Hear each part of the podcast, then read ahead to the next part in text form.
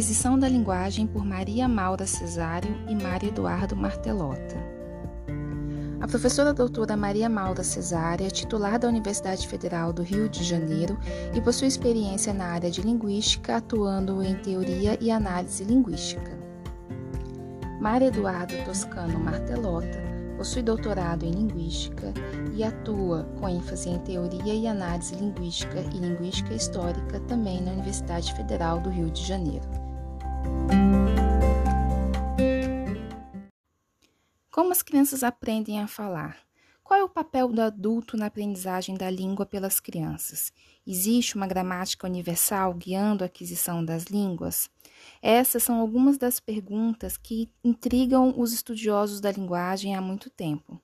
Esse texto que nós vamos trabalhar hoje traz algumas hipóteses para explicar esse processo de aquisição da linguagem. Para a hipótese behaviorista, a aprendizagem de língua se dá por meio de respostas bem-sucedidas a determinados estímulos do meio. Esse processo ocorreria por meio de respostas a estímulos. Segundo Bloomfield, a criança herda a capacidade de pronunciar e repetir sons vocais sob diferentes estímulos. A articulação vai se tornar um hábito e a criança, na etapa seguinte, passa a imitar os sons que ouve, fazendo então uma associação entre coisas e sons, até o momento em que ela percebe que determinados sons serão incentivados pela sua mãe, pelas pessoas que estão ao seu redor. Por exemplo, um estímulo como sede terá como resposta a palavra água, água, e essa resposta será reforçada se a mãe pegar a água para o filho. Portanto, essa aprendizagem linguística se dá nessa concepção behaviorista em decorrência dessa sequência: estímulo, resposta, reforço. Em oposição ao behaviorismo, os gerativistas criaram a hipótese do inatismo, segundo a qual as crianças aprendem a falar rapidamente porque, na verdade, já nascem dotadas de um dispositivo inato de aquisição da linguagem. Para os gerativistas, o behaviorismo não conseguiria explicar como produzimos e compreendemos frases que nunca foram proferidas, como entendemos frases cuja referência não se encontra no contexto em que são produzidas, ou como as crianças aprendem a falar tão rapidamente. Nessa hipótese, o meio possui o papel apenas de acionar o dispositivo responsável pela aquisição de língua. Em relação aos processos de aquisição da linguagem na perspectiva inatista, existem pelo menos duas hipóteses. A primeira é a hipótese maturacional da aquisição da linguagem, de acordo com Redford 1993, segundo a qual os diferentes princípios da gramática universal são geneticamente programados para entrar em operação em diferentes estágios da maturação biológica. Nessa perspectiva, Todas as crianças passam pelas seguintes fases de aquisição da linguagem. A primeira fase, conhecida como pré-linguística, vai de 0 a 12 meses, na qual as crianças produzem apenas balbucios. A segunda fase é a de uma palavra, que vai de 12 a 18 meses. Nessa etapa, as crianças costumam dizer uma palavra que sintetizam orações inteiras, por exemplo, elas podem dizer a palavra bola para sintetizar um pedido relacionado a esse objeto. A terceira fase é a multivocabulária inicial, que vai dos 18 a 24 meses. Consiste na etapa em que as crianças internalizam os sistemas lexicais, que são compostos pelos substantivos, os verbos, os adjetivos e as preposições. Nessa etapa, geralmente as crianças começam a produzir suas sentenças a partir de duas palavras. Por exemplo, elas podem dizer quer água, um, bola bonita, né? Para sintetizar orações que seriam mais complexas. Por fim, na fase multivocabular tardia, que vai dos 24 a 30 meses, as crianças internalizam os sistemas funcionais ou gramaticais, que compõem os conhecimentos sobre os artigos, os pronomes, os as conjunções e os advérbios, além de categorias gramaticais de número, gênero, caso, pessoa, tempo, etc. A segunda hipótese, conhecida como continuista, de acordo com Hyams, 1986, descarta a ideia de maturação e de fases de aquisição. De acordo com essa perspectiva, todos os elementos lexicais e funcionais já estão disponíveis desde o início do desenvolvimento linguístico.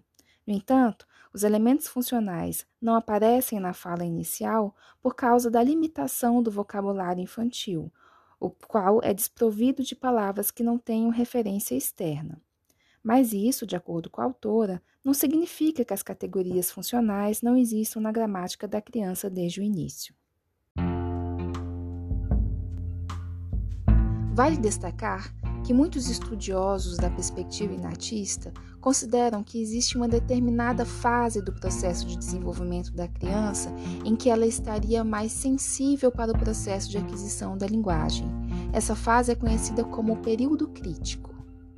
De acordo com Pietà e Casagrande, 2016, o período crítico de aquisição da linguagem está relacionado ao processo de lateralização cerebral. Nessa etapa, que tem início nos primeiros meses de vida e que vai a aproximadamente 12 anos de idade, cada hemisfério do cérebro passa a se dedicar a um determinado conjunto de funções, até que em determinado momento, um dos hemisférios, no caso o esquerdo, torna-se dominante no que se refere à linguagem sendo, portanto, um fator que faz com que a criança atinja o ápice do processo de aquisição da linguagem, mais ou menos nessa idade de 12 anos, quando se concretiza o processo de lateralização cerebral. A maior evidência para a hipótese do período crítico são os casos de crianças isoladas sem qualquer contato social ou linguístico, chamados de crianças selvagens, nos quais aquelas que tiveram contato com a linguagem somente após o período crítico manifestaram dificuldades relacionadas à construção de sentenças encaixadas e formulação de perguntas gramaticais. A hipótese de aquisição da linguagem, conhecida como cognitivismo construtivista, baseia-se nos estudos de Jean Piaget. Nessa perspectiva, o desenvolvimento das estruturas do conhecimento ou estruturas cognitivas é feito por meio da interação entre ambiente e organismo, ou seja, para Piaget, não existe uma gramática que seja independente de outros domínios cognitivos. Assim, o aparecimento da linguagem ocorreria por volta dos 18 meses de idade, na superação do estágio em que o autor denomina de estágio sensório-motor. Nesse momento, ocorre o desenvolvimento da função simbólica, por meio da qual um significante representa um objeto significado. Para Piaget, como sistema simbólico de representações, a linguagem tem o seu desenvolvimento nesse estágio cognitivo. Essa perspectiva refuta, portanto, a ideia de que o conhecimento linguístico seja inato, mas sim é, provém da interação entre o ambiente e o organismo, associado à construção da inteligência em geral. O interacionismo social de Vygotsky explica o desenvolvimento da linguagem e do pensamento com base na interação entre as pessoas. Para o autor, a fala é internalizada à medida em que a criança cresce e é na troca comunicativa entre a criança e o adulto que a linguagem e o pensamento são desenvolvidos.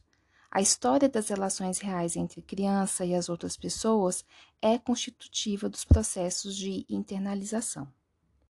Por fim, a visão sociocognitivista junta a base social interacional com a base cognitiva para a explicação da aquisição da linguagem em termos funcionalistas. Nessa perspectiva, a aquisição começa quando a criança passa a entender que existe uma intenção no ato comunicativo dos adultos. De acordo com essa visão, os humanos possuem uma capacidade de socializar suas habilidades que outros animais não possuem. Seria a capacidade de transmissão cultural, ou seja, uma espécie de evolução cultural cumulativa que não envolve apenas a criação, mas principalmente a transmissão social.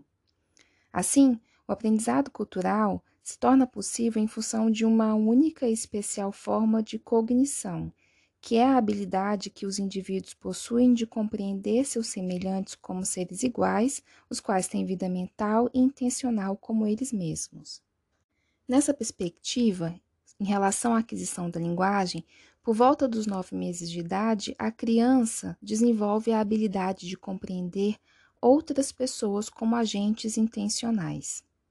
Nessa fase, ela começa a interagir com os outros de diversos modos.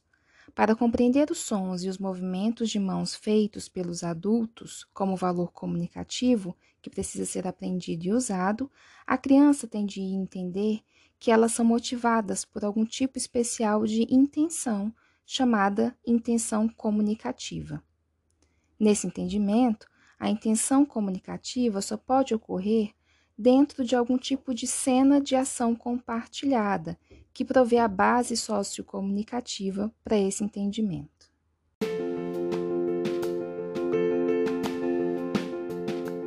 Bem, pessoal, como podemos perceber, aquelas perguntas que foram realizadas no início do capítulo não são respondidas de forma consensual.